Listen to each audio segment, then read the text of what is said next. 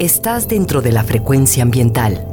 Listos para un recorrido por los temas más relevantes en materia de medio ambiente en nuestro estado. Frecuencia ambiental. Conduce Sandra Gallo Corona. Bienvenidos. Hola, buenas tardes, bienvenidos, bienvenidas a su programa Frecuencia Ambiental. Muchas gracias por sintonizarnos hoy, sábado 12 de marzo. Soy Sandra Gallo y estaré con ustedes hasta las 4 de la tarde. Estamos transmitiendo desde Jalisco Radio en el área metropolitana de Guadalajara a través de sus frecuencias en el 96.3 de FM y desde el 630 de AM. También estamos transmitiendo en vivo a través de www.jaliscoradio.com todos los sábados a las 3 de la tarde. Saludos a quienes nos sintonizan desde todas las regiones de nuestro estado, en la región Valles, en la Ciénega, la región Lagunas, en el sur y sureste, también en los Altos, a quienes nos escuchan desde la región Costa, así como quienes nos acompañan desde las montañas de la Sierra Madre Occidental y el territorio Huirrárica en la zona norte. Muchas gracias por escucharnos. Les recuerdo que pueden descargar los programas anteriores a través de la página web de la CEMADET y también pueden hacerlo en el enlace gobhal.mx diagonal Spotify Frecuencia Ambiental. Pueden comunicarse con nosotros a través de nuestras redes sociales, en la página de Facebook y también vía Twitter. En ambas redes nos encuentran como arroba CEMADETHAL. Te informamos que si necesitas realizar algún trámite en la Secretaría de Medio Ambiente y Desarrollo Territorial, el horario de la ventanilla es de 9 de la mañana a las 5 de la tarde. Puedes también comunicarte al teléfono 33 30 30 82 50 para más información. Si necesitas realizar algún trámite en la Procuraduría Estatal de Protección al Ambiente, la PROEPA, puedes comunicarte al teléfono 33 11 99 7550. Y si necesitas realizar alguna denuncia ambiental, puedes utilizar el correo denuncias.cemadet@jalisco.gov.mx. Como seguramente ya te habrás dado cuenta, hemos iniciado la época de estiaje, ya se presentan vientos fuertes en todas las regiones de nuestro estado, es muy importante estar al pendiente de nuestros bosques y nuestras selvas, por lo que pedimos tu colaboración para prevenir y reportar incendios forestales. Ayúdanos a no utilizar fuego en las zonas forestales y dentro del área metropolitana de Guadalajara te recordamos que las quemas agrícolas están prohibidas. Puedes realizar tu reporte en cuanto veas humo. Por favor, comunícate al 911. También puedes hacerlo al 800 incendio y también puedes realizar tu reporte al Centro Estatal de Incendios Forestales en su teléfono 33 36 36 82 52.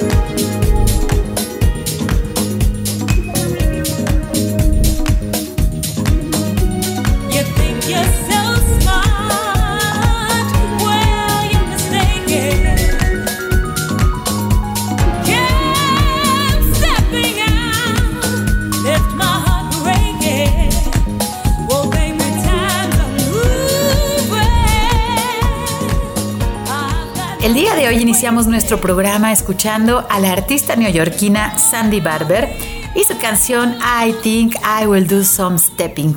Un poco de ritmo para dar inicio a nuestro programa este fin de semana. Hoy en Frecuencia Ambiental estaremos platicando acerca de la eficiencia energética. Debido al incremento en la contaminación en todo el planeta, al cambio climático y a la disminución de los recursos de energía no renovable, se están realizando esfuerzos para disminuir la contaminación de los sectores consumidores de energía y su impacto al medio ambiente. En este sentido, México forma parte de varios convenios internacionales, como el Protocolo de Kioto, el Acuerdo de París y la Convención Marco de las Naciones Unidas sobre el Cambio Climático. De acuerdo con cifras de las Naciones Unidas, las ciudades ocupan el 3% del área de todo nuestro planeta y contribuyen con el 60 o hasta el 80% del consumo de energía y el 75% de las emisiones de carbono. En México, el 75% de la población vivimos en las ciudades, pero debido al continuo crecimiento de las ciudades y de las comunidades, es importante implementar medidas que ayuden a mejorar la gestión urbana por consecuencia, se debe poner mucha atención en nuestro consumo de energía. Es decir, debemos tomar acciones para tener un consumo responsable. Además, con estas medidas también podemos reducir la huella de carbono. Los sectores que tienen un mayor consumo de energía en nuestro país son el transporte, el sector industrial, el sector comercial y el sector residencial. Es decir, el consumo de energía que se realiza en todas nuestras casas. Dentro de los mecanismos que se tienen actualmente para disminuir el crecimiento del consumo energético, se encuentra el hacer más eficientes los procesos y utilizar nuevas tecnologías que ayuden a reducir el consumo de los usuarios finales, lo que permitirá disminuir la emisión de gases de efecto invernadero que están acelerando el calentamiento global. Los edificios consumen entre un 39 a 40% de toda la energía del mundo Estados Unidos es responsable del 38% de las emisiones de dióxido de carbono y del 72% del consumo de electricidad. El 75% de los edificios de la Unión Europea son todavía ineficientes hablando energéticamente. México también tiene un alto porcentaje de edificios ineficientes energéticamente hablando. Por esta razón es necesario mejorar el desempeño energético de los sistemas y de los componentes de un edificio. Pero para lograr esto necesitamos que áreas como la arquitectura y la ingeniería tengan muy presente el tema ambiental en el desarrollo de sus proyectos. Se considera que para el año 2050 los edificios pueden contribuir con la reducción de emisiones a nivel mundial en un 38%, la industria hasta en un 36% y el transporte en un 26% del total de toneladas emitidas del dióxido de carbono. La generación de electricidad a base de carbón es una de las fuentes más importantes de contaminación en el mundo. Como parte del Programa Nacional Estratégico de Transición Energética, se han identificado acciones específicas que nos ayudan a mejorar el consumo de nuestra energía en los diferentes sectores. Por ejemplo, el ahorro energético en el sector del transporte a través de transporte público electrificado. También podemos reducir el uso de nuestro automóvil y tenerlo en buenas condiciones a través de la afinación y la verificación. La descarbonización gradual del uso y generación de la energía en el sector industrial mediante el reemplazo de combustibles fósiles por fuentes de calor verde como la biomasa y la energía termosolar, que nos puede ayudar a reducir el consumo total de la energía en las industrias. También debemos promover las fuentes de energía renovable como la energía fotovoltaica, la energía termosolar y la energía eólica para los propósitos térmicos y eléctricos en los sectores residencial y comercial, así como eficiencia energética mediante el uso de equipos aptos para tal propósito y también debemos aplicar materiales de aislamiento y ventilación en nuestras casas y edificios. También es muy importante aplicar acciones para la eliminación de la pobreza energética, incluyendo el desarrollo de sistemas energéticos comunitarios basados en las opciones de recursos renovables y se debe promover el uso de ecotecnologías como las estufas eficientes, los paneles solares y los biodigestores. Y aunque parezca que no tiene mucha relación, debemos tener como objetivo alcanzar un sistema alimentario saludable, debe ser soberano y cada vez menos dependiente de los combustibles fósiles. Debemos promover la producción de alimentos a través de la agroecología y el consumo de productos locales, ya que en el transporte de tus alimentos de una región a otra o de un país a otro, incluso de un continente a otro, se gasta mucha energía y se produce una gran huella ecológica. ¿Y tú, querido Radio Escucha, qué adaptaciones tienes en casa o en tu oficina para hacer más eficiente el consumo energético? Vamos a ir a nuestra primer pausa, ya está nuestro invitado con nosotros y nos ayudará a conocer cómo se encuentra la situación de nuestro país respecto a la eficiencia energética. Quédese con nosotros, regresamos en unos minutos. Frecuencia ambiental. Vuelve en unos momentos. Quédate con nosotros. Estás sintonizando Frecuencia ambiental. Continuamos.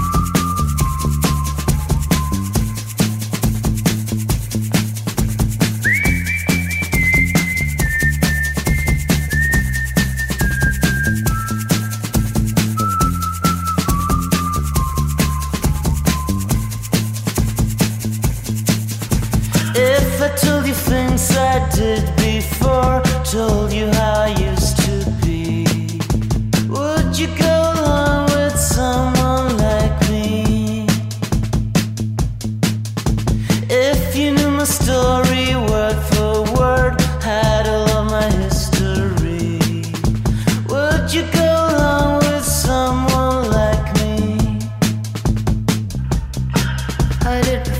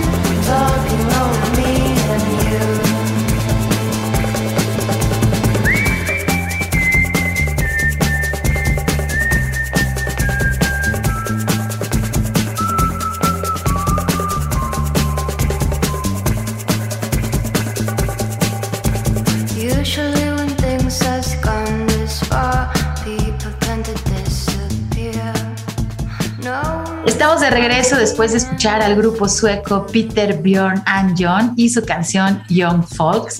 Gracias por permitirnos acompañarles en sus actividades de este fin de semana.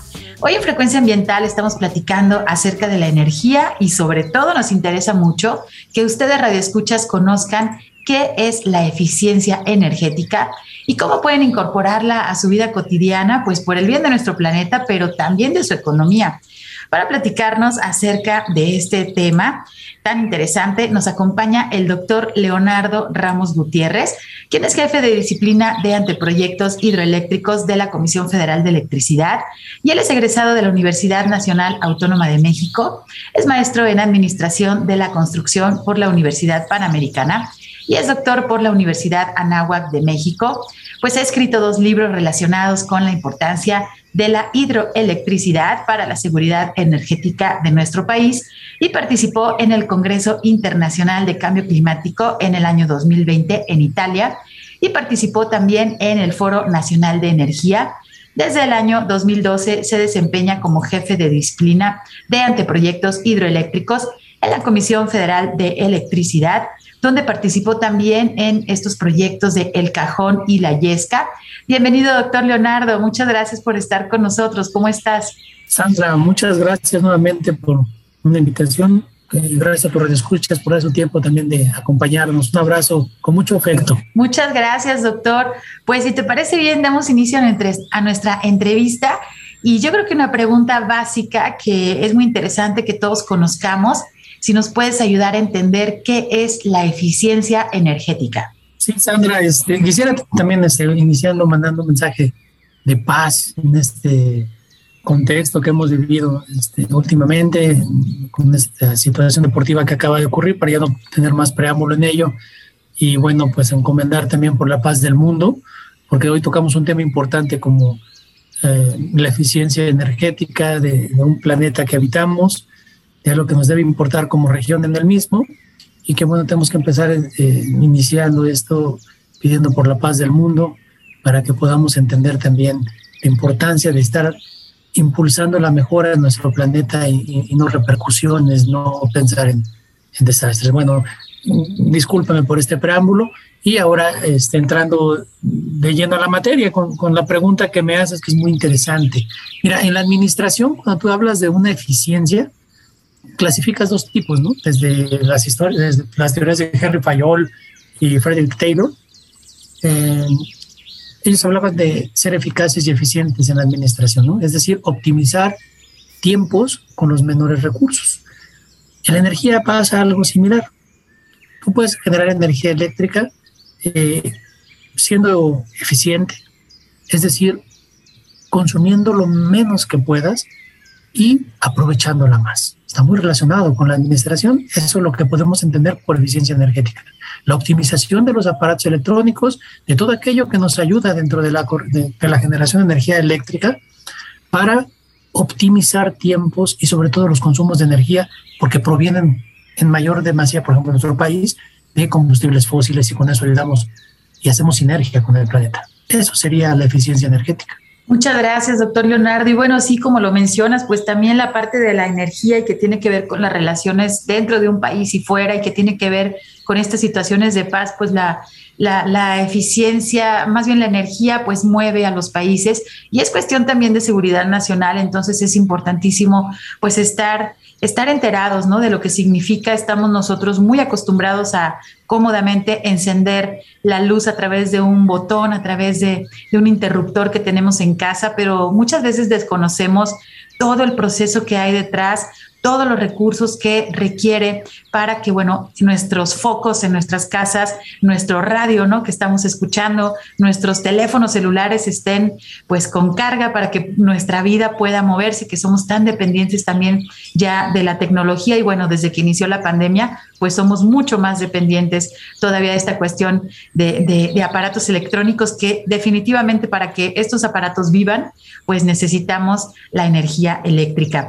Y por ahí estábamos revisando que existen varios tipos de eficiencia energética. Si bien no estamos muy familiarizados, de hecho, con, con el concepto que nos acabas de, de, explicar, pues menos creo que existe eh, eh, información ¿no? acerca de los tipos de eficiencia energética que existen. Platícanos, doctor, acerca de este tema.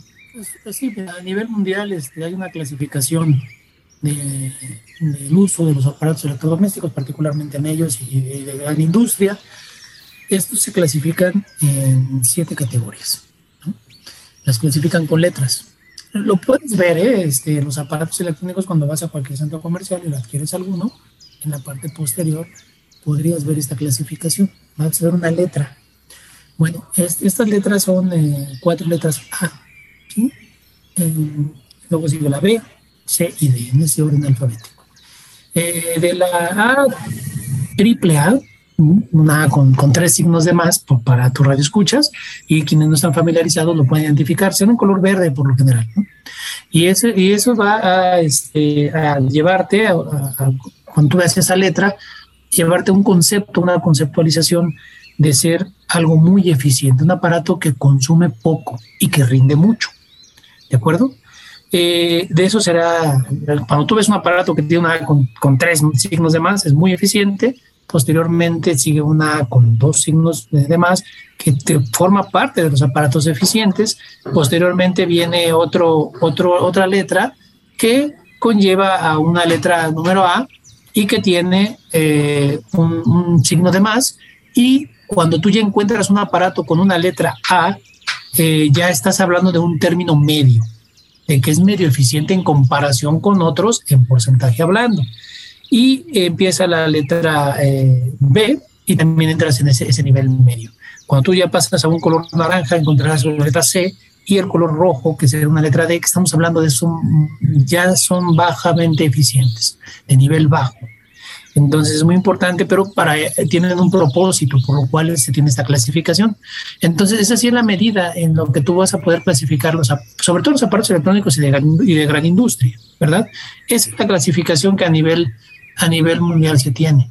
Pues fíjense, Radio Escuchas, qué interesante. A veces nosotros eh, a lo mejor elegimos los aparatos pues por el color o porque están de moda, ¿no? Este, porque tienen un bonito diseño, pero raramente nos fijamos también en estas clasificaciones que nos menciona el doctor.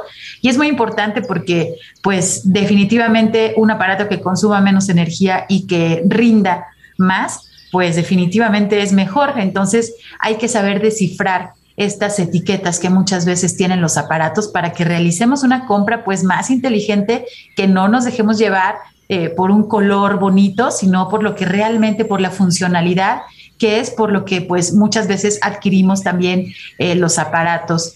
Doctor, ¿qué opciones tenemos en México para que nuestra generación de energía sea más eficiente y pues con menos impacto al medio ambiente? Muy interesante tu pregunta, Sandy, como siempre. Este, me, encanta que me entrevistes porque siempre das mucho abanico de, opciones para poder eh, tocar esos temas tan importantes como, el tema de la generación de energía que me apasiona, lo cual agradezco y valoro mucho. Mira, eh, en este sentido, primero tenemos que, como hemos platicado en otras ocasiones, la generación de energía eléctrica en México la tienes que conocer. Nosotros dependemos en mayor eh, porcentaje de participación de fuentes que utilizan combustibles fósiles. Cuando hablamos de combustibles fósiles, estamos hablando del combustóleo, de los derivados del petróleo, el gas, ¿verdad? los hidrocarburos, el tema del fracking, que es una técnica con la cual se extraen los eh, hidrocarburos del suelo, y todo eso tiene una finalidad, generar energía eléctrica. Um, el mundo está hacia una transición energética de las energías limpias y una serie de políticas de operación diversas actualmente en controversia en nuestro, en nuestro país, pero la forma de ser más eficientes nosotros es con un cambio de cultura. Eh, hay gente que tiene vampiros eléctricos, hay gente que, que desconoce, evidentemente no es el ramo, pero hoy en día este, con esta política que tanto se está generando con la contrarreforma, eh, es, un tema que a, los mexicanos ha interesado. Y, para contestar a fondo esta pregunta, es eh, la opción que nosotros tenemos es, es, un manejo distinto, que los medios masivos de comunicación deberían hablábamos de violencia al inicio del, tema, hay tantos programas de violencia, podrían hacer programas que involucraran a, los pequeños y empezaran a generar una cultura diferente de cómo puedes ahorrar energía, de cómo puedes tú eh, pensar en, carros eléctricos, en utilizar eh, focos eh, de, otra, de otra índole, que, no, que utilices focos que les llaman ahorradores, eh, en fin, hay una gama de oportunidades para ser eficiente, pero es un cambio de cultura. Tenemos que buscar la manera de tener algo que se conoce como seguridad energética, que es tener un, un abasto eléctrico en las casas firme y constante, sin interrupciones, y en la industria también, obviamente, pero de un modo limpio. Eh, la eficiencia energética es muy amplia. Hablamos desde dejar de, producir dióxido de carbono hasta tener un despacho firme y constante. Cuando digo despacho firme y constante, me refiero a que tú puedas prender eh, la, luz de tu casa y que tengas ahí en el centro de carga asegurada el abasto eléctrico y el flujo de electrones, que es la electricidad, el flujo de electrones a través de un conducto y que ahí, ahí lo tengas. Entonces, ¿cómo eres eficiente? Simplemente optimizando la energía que llega a tu hogar. Lo que más demanda energía eléctrica en México es industria y en el mundo también. Entonces, pero el segundo sector es el residencial, es decir, los hogares. Entonces, con un cambio de cultura tú vas a poder fomentar el uso eficiente de la energía eléctrica.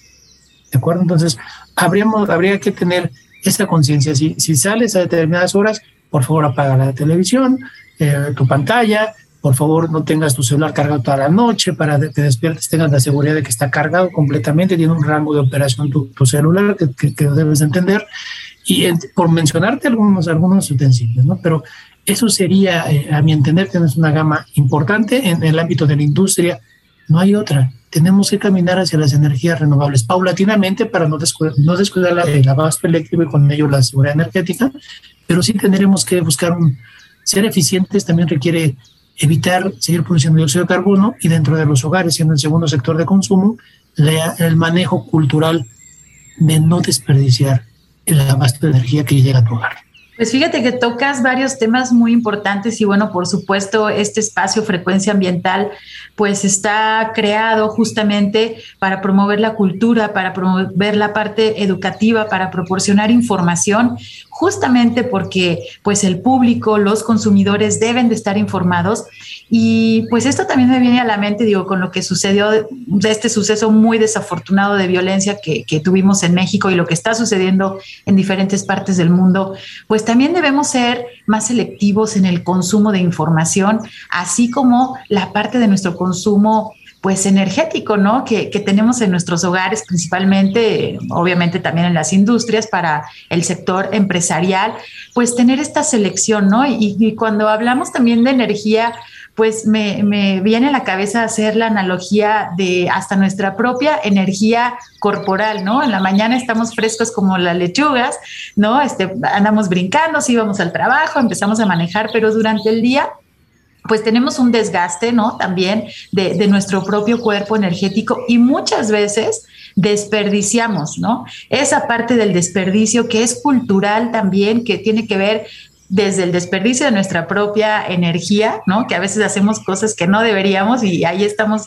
gastando la, energía y llegamos al final del día todos cansados pero esta parte del desperdicio mencionabas también los, los vampiros de energía que hemos tocado en otras ocasiones, que, agradecemos mucho pues que, nos hayas eh, dado en las entrevistas anteriores. Esta parte que dejamos los aparatos electrónicos eh, conectados día y noche por días y días o nunca los desconectamos. Y ese foquito que tienen por ahí prendido pues está consumiendo energía o a veces no tienen foquito pero sí están consumiendo la energía y decimos bueno ¿por qué está subiendo mi recibo este de que tengo que pagar, pues hay que hacer una revisión, ¿no? Y los invitábamos en los programas anteriores, los volvemos a invitar a que ahora que termine frecuencia ambiental, pues puedan hacer una inspección dentro de sus hogares y vean qué aparatos están pues conectados, porque si no se utilizan solamente se están desgastando, entonces hay que desconectarlos para alargar su tiempo de vida. Adelante, doctor. Sí, mira, a lo mejor puede ser un tema pues, que la gente que no está familiarizada lo vea como como algo normal o, a lo mejor a la ligera, peyorativamente hablando. Pero realmente debes, eh, el abasto eléctrico se tiene en dos clasificaciones principalmente. Las horas base, horas valle, de un abasto constante, esto se hace con termoeléctricas, es decir, con combustibles fósiles. Y si tú descuidas tu sector, tu segundo sector de consumo, que es el residencial, y dices, no pasa nada, yo tengo mi televisión este, prendida, pero multiplícale por todas las personas que la tengan prendida en ese momento. Estás fomentando gases de efecto invernadero. Ese es el, ese es el tema. Y más adelante, este, durante esta charla, te platicaré la relevancia de las horas punta, ¿verdad? Pero en este momento es eso el problema del cambio de cultura. Que conozcas que a las horas base, que cuando tú estás en el día, antes de que llegue la noche, son las horas base, que está el movimiento cotidiano del, del ciudadano, necesita energía, energía eléctrica. La consecuencia y el daño colateral que tiene un pequeño descuido. Por eso decía peyorativamente. Así que no hay que pensar muy a la ligera que si dejo la televisión prendida no pasa nada. Si, si, si pasa nada, si pasa algo, por el número de individuos que pueden tener ese mismo comportamiento. Claro, y hablamos de estos ciclos, ¿no? Del día, de la noche, que bueno, tiene que ver también con nuestros ciclos circadianos y con que las actividades de miles, millones de personas, pues es diferente en el día, en la noche, incluso dentro de las mismas horas del día, pues bueno, nuestras actividades son, son diferentes y tenemos estos ciclos, ¿no? Que, que lo mencionas también en otro programa que realizamos y que ustedes pueden encontrar en nuestra página en, a través de la Secretaría o del enlace GovHal mx diagonal eh, Spotify frecuencia ambiental. Por ahí tuvimos también, ahorita que hablabas de algunas opciones de eficiencia energética, un, un programa que gustó mucho, pues cuando hablamos de las ventanas eh, estas ventanas que, podían producir energía, pues bueno, pueden ustedes también consultar estos programas anteriores que hemos realizado porque ya hemos pues eh, proporcionado bastante información para que ustedes puedan aprovecharla, para que hagan estas adaptaciones en sus hogares y para que se vea reflejado también en una disminución de su recibo de, luz, perdón, que, que, bueno, todos pagamos eh, bimestralmente, pero algo que no nos llega al recibo, pues es estas emisiones de gases efecto invernadero que son invisibles, pero que bueno, si lo multiplicamos, como dice el doctor Leonardo, pues ahí es cuando vemos estos efectos ¿no? del cambio climático, que es por la saturación. El planeta tiene una capacidad de carga y la hemos sobrepasado. ¿Por qué? Porque en mucho tenemos mucho desperdicio de energía, mucha producción de contaminantes y tenemos poca capacidad también de reciclaje. Entonces, tenemos que ponernos las pilas en esos aspectos. Vamos a tener que ir a nuestro corte, pero regresamos porque tenemos muchas otras preguntas. Bueno, no tantas como quisiéramos, pero este, regresamos en unos minutos. Quédense con nosotros, están en frecuencia ambiental. Frecuencia ambiental regresa en unos minutos.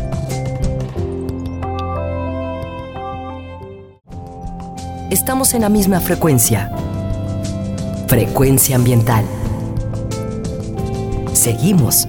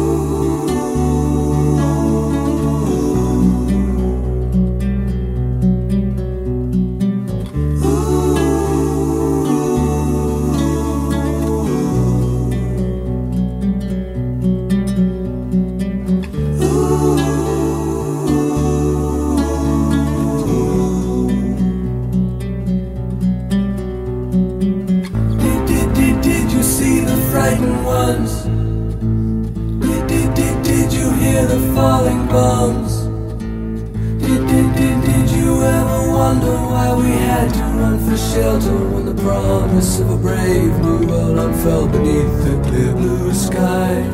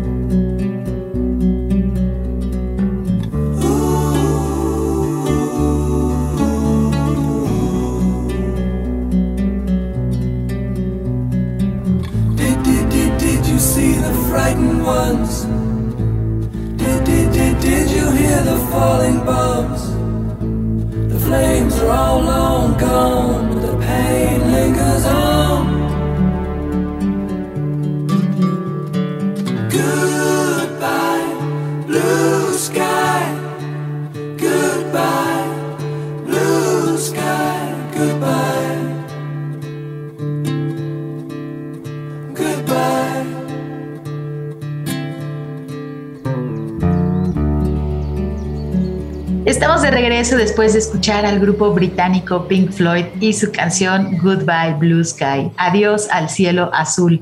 Una canción que nos lleva a sumarnos pues a este llamado de paz que justamente nuestro invitado mencionaba en el eh, bloque anterior para todos y para todas, desde la situación que se vive en Europa del Este, una muy desafortunada situación, y bueno, prácticamente en todos los rincones de nuestro país. Hagamos un esfuerzo, en verdad, hagamos un esfuerzo, seamos conscientes y tengamos la voluntad de vivir en paz entre nosotros, pero también construyamos una mejor relación con la naturaleza. No nos olvidemos, somos parte del mismo planeta, no podemos estar separados. Hoy en nuestra, hoy en Frecuencia Ambiental estamos platicando con nuestro invitado, el doctor Leonardo Ramos, acerca de la eficiencia energética, pues nos estaba explicando este concepto, qué significa y también qué opciones tenemos en nuestro país. Doctor, la energía que se produce, que ya nos has explicado, pues bueno, cómo, cómo se produce, ¿se puede almacenar? ¿Cómo, cómo son estos procesos de almacenamiento de energía? Mira, Sandra, eh, insisto, este, esta gama de, opción que me das siempre las respuestas a, raíz de estas preguntas tan interesantes que, que, provienen de ti y para tu radio escuchas, creo que es una, una, una oportunidad muy importante para, una oportunidad, disculpa y la redundancia, eh, para poder entender de una manera sencilla el manejo de la energía eléctrica. Mira, todo en el planeta es movimiento. Desde preparatoria, eh, desde la secundaria, sabemos que la energía no se crea ni se destruye, simplemente se transforma, ¿verdad? Al igual que la materia. Y bueno, una serie de conceptos ya de Albert Einstein, de, de tratar de, de, viajar a la velocidad de la luz, que no vamos a entrar en esos detalles, pero sí podemos hablar de una manera muy genérica. El planeta mismo siempre está en movimiento y tiene su campo gravitacional, con el cual nos da muchos beneficios. El Sol no te llega directamente gracias al campo gravitacional, es energía, todo está en movimiento. Aunque tú veas una persona que está de pie, por dentro tiene energía, se está moviendo. ¿Por qué? Porque toda partícula toda, en, en, el universo, toda, ¿eh? está formada por átomos. Esos átomos a su vez tienen, están, están rodeados por protones, tienen un núcleo que están formados por neutrones, protones y electrones, ¿verdad? Cuando se genera una carga, pasas a un término ya de ión, ¿verdad? Un ión que cuando está más cargado de electrones, estamos hablando de algo que tiene una carga negativa. Cuando algo está cargado más hacia, este, de protones que de electrones, estamos hablando de que es positivo.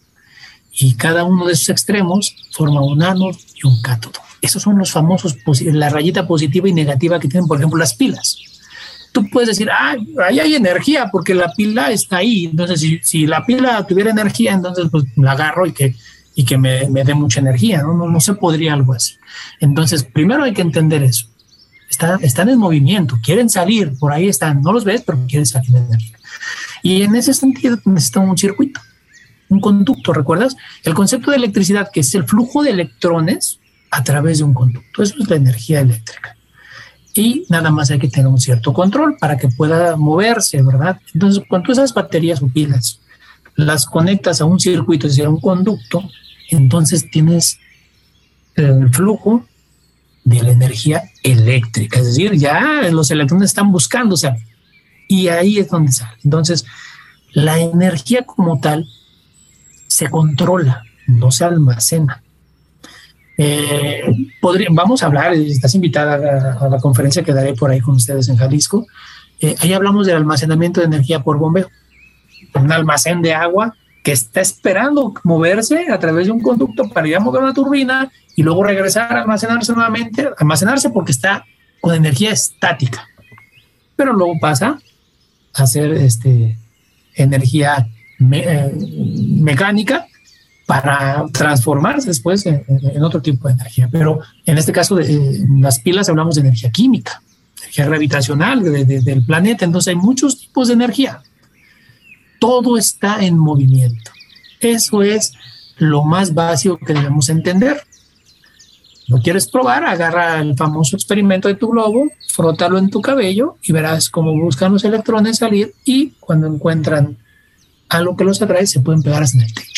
Entonces todo está en movimiento. Eso es otra cuestión ya de electromagnetismo y de, de temas, ¿no? Que podríamos entrar, pero todo está en movimiento. Y, entonces hablaríamos de un tema de iones, pero para tu escuchas dejémoslo así, este, para aquellos que no estén familiarizados con ese tipo de cosas, son que tienes un cátodo y un ánodo, tienes un polo negativo y un polo positivo. Y eso, eso es lo, lo, importante. Entonces, para que se, se, se amarre este, este concepto muy bien, es la energía, aparentemente, aparentemente, la puedes almacenar pero no se almacena como tal, simplemente está buscando salir, está en movimiento y cuando tú conectas la pila a un conducto, ese circuito va a ser que guíe el flujo de electrones a la producción de electricidad.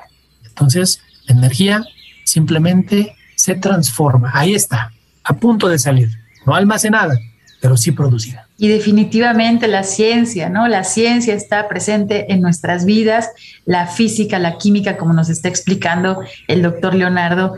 Y una de las inquietudes que hemos tenido por parte de nuestros radioescuchas, pues mm, personas que ya están adquiriendo sus paneles solares para utilizarlos en casa, nos preguntan si realmente verán un, un, ahorro económico, ¿no? Reflejado obviamente en sus recibos.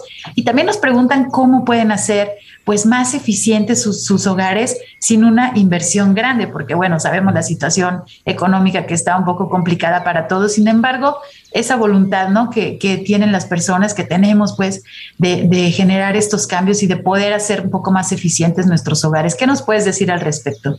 Si me permites ahí, Sandra, este, tenemos que entender dos conceptos este, importantes, porque hablábamos de los ahorros, ¿no? Primero, saber que toda la producción de energía eléctrica tiene una fuente de generación ya sea una central termoeléctrica, hidroeléctrica, solar, eólica con el viento, nuclear, ¿verdad? Con, el uranio. Y, hay dos fases ¿eh? de, esto. Cuando se produce la energía, la energía eléctrica se tiene que transmitir, ¿verdad? Entonces una línea de transmisión, ¿cuál? La que va de la fuente a la subestación. Y luego de la subestación necesitas la otra línea que es para distribuir la energía.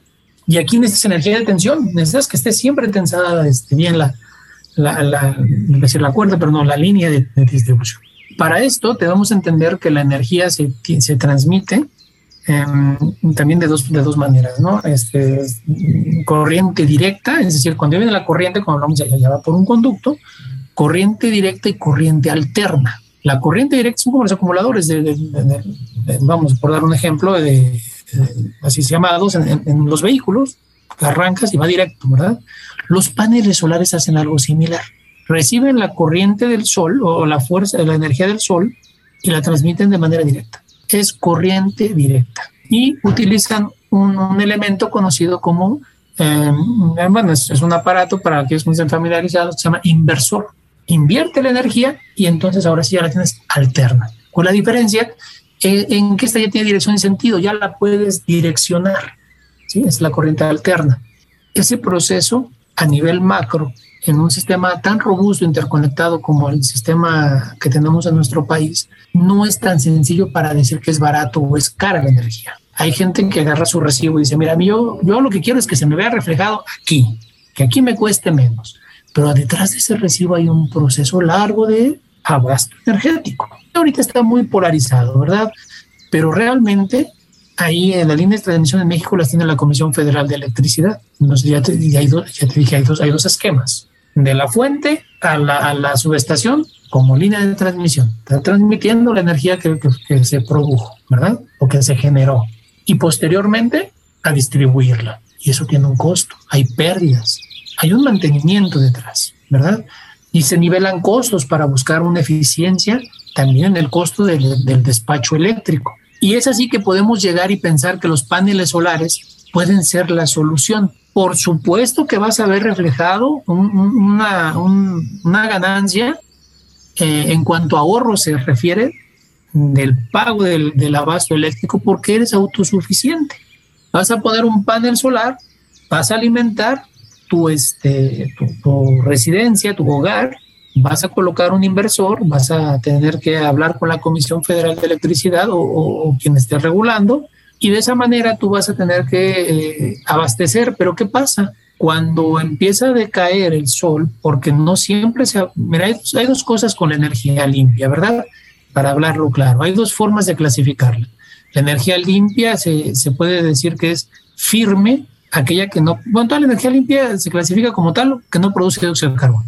Y dentro de esos dos rubros eh, está la energía eh, nuclear y hidráulica como energía limpia firme. Pero hay dos intermitentes como la eólica y la solar, porque no siempre aprovecha la misma intensidad del sol, ni el viento va a, va a soplar con la misma fuerza.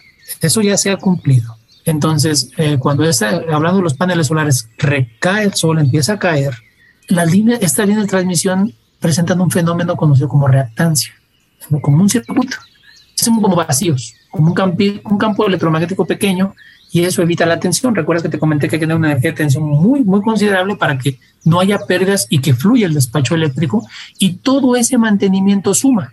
La política ahorita que, reclama la Comisión Federal de Electricidad, que esos costos van cargados a ellos porque son las que llevan la línea de transmisión y distribución. Y hay otros que dicen, bueno, eso es tu problema a mí, yo quiero que me llegue el recibo barato. Entonces, una controversia, este, Sandy, en ese sentido, pero evidentemente te va a llegar barato, pero a ciertas horas tendrás que pedirle a la Comisión Federal de Electricidad que te abasta el recurso eléctrico y cuando ya tengas ese recurso eléctrico, evidentemente si pagabas, eh, vamos a una escala de, del 1 al 10, pagabas 7, seguramente vas a estar pagando 3, 3.5, pero si tienes que contemplar que no eres autosuficiente como tal, necesitas del despacho y la transmisión de la energía de fuentes que van lejos de tu hogar, pero que llevan el despacho eléctrico para que tú puedas hacer uso de él.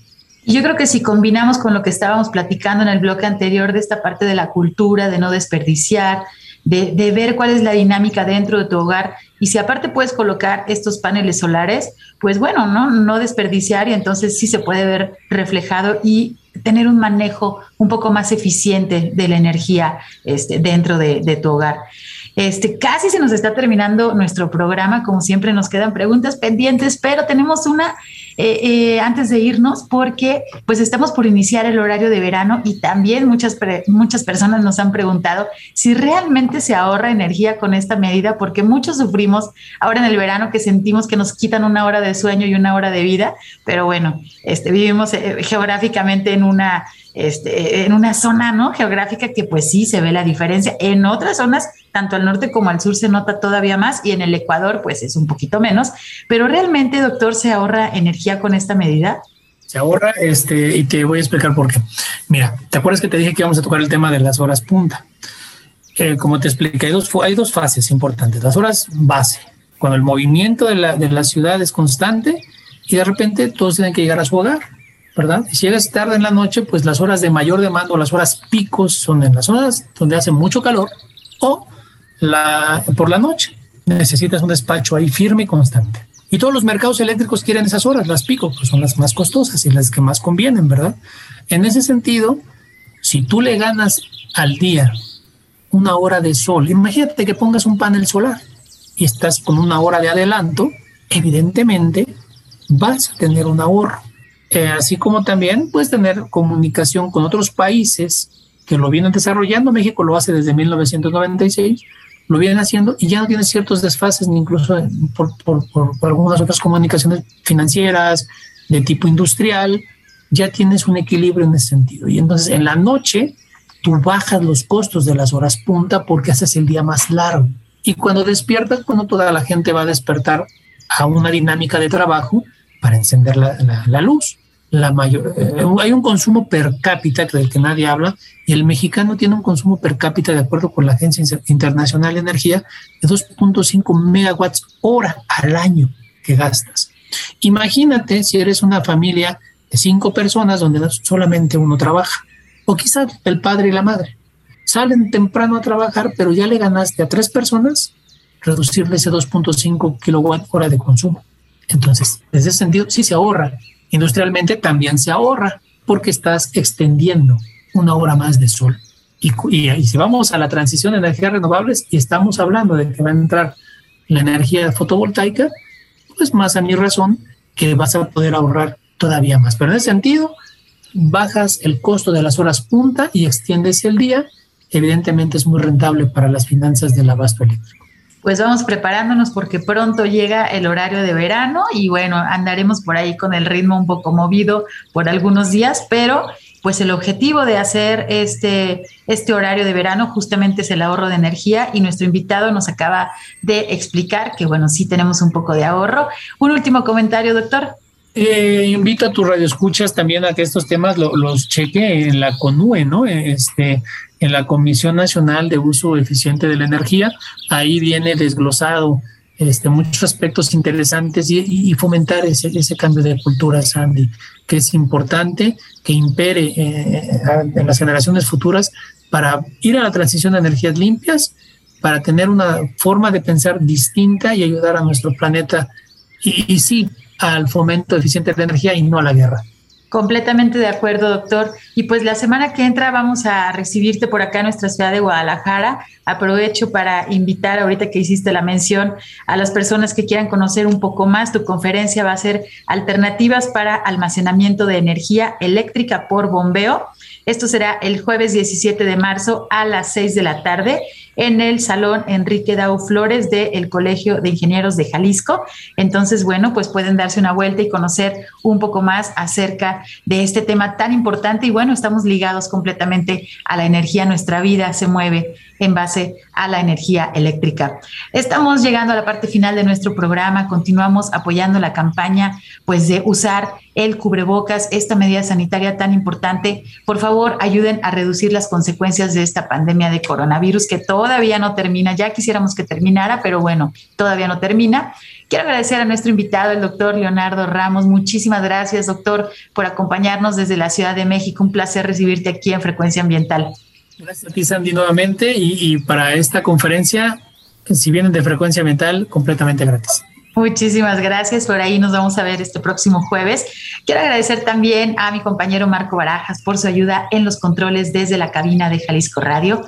Soy Sandra Gallo y les agradezco mucho su escucha. Que tengan muy buen fin de semana. Los esperamos el próximo sábado a las 3 de la tarde. Hasta luego. Por hoy ha sido todo en Frecuencia Ambiental. Te esperamos el próximo sábado a las 3 de la tarde para seguir explorando los temas relevantes del medio ambiente de nuestro estado y más allá. Frecuencia Ambiental, una coproducción de la Secretaría de Medio Ambiente y Desarrollo Territorial y JB Jalisco Radio. Hasta entonces.